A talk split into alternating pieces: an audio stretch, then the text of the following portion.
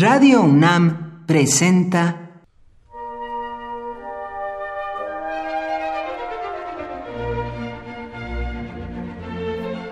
Cuaderno de los Espíritus y de las Pinturas por Otto Cázares.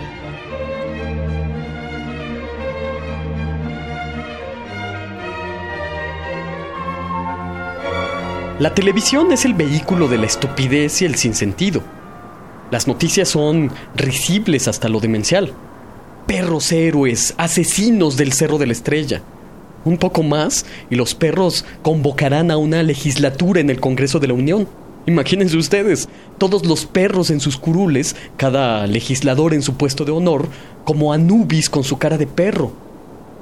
Con los perros en la mente, vino a mí el recuerdo de uno de los cantos del gran poeta Ezra Pound. Es el canto cuarto, donde, como suele hacer Pound en su poesía, un mito clásico se entreteje, se funde con un mito equivalente, medieval o renacentista. En este caso, el mito clásico de Acteón, el cazador que en la espesura del bosque sorprende desnuda a la diosa Diana mientras toma su baño y que como castigo es metamorfoseado en un venado y después devorado por sus propios perros de caza, se funde con otro mito de semejante tesitura, el mito medieval del trovador provenzal Peire Vidal, que se disfraza con una piel de lobo para atravesar un bosque y llegar a su amada.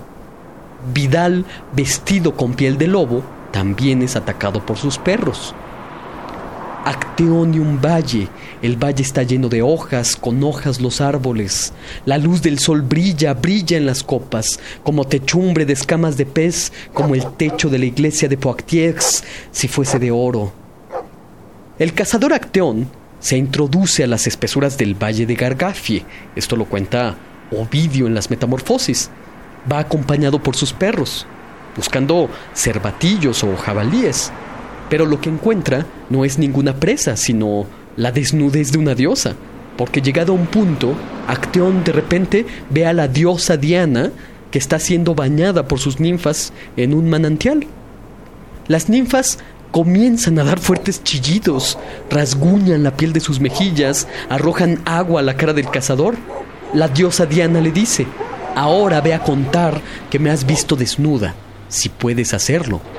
Porque en ese momento Acteón comienza a mudar de forma, comienzan a brotarle dos cuernos de venado como dos ramas retorcidas. La piel se le llena de manchas, el cuello se estira, la gruesa voz de cazador se convierte en un bramido. 34 perros persiguen a Acteón, son sus propios perros de caza. Ovidio da incluso tanta es su invención poética, los nombres de los 34 temibles canes. En la espesura del valle, los perros se sacian con la sangre de su dueño. Con respecto al otro mito que Ezra Pound funde tan genialmente con el de Acteón, el del trovador Peire Vidal, es el gran erudito Martín de Riquer el que en un libro titulado Trovadores y Damas nos da noticias precisas acerca del personaje.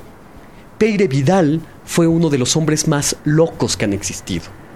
Era de Tolosa, amaba a una mujer a la que la apodaban la loba, y él se hacía llamar lobo por ella. En una ocasión, Peire Vidal se vistió con una piel de lobo y en la montaña de Cabaret se hizo perseguir por unos mastines.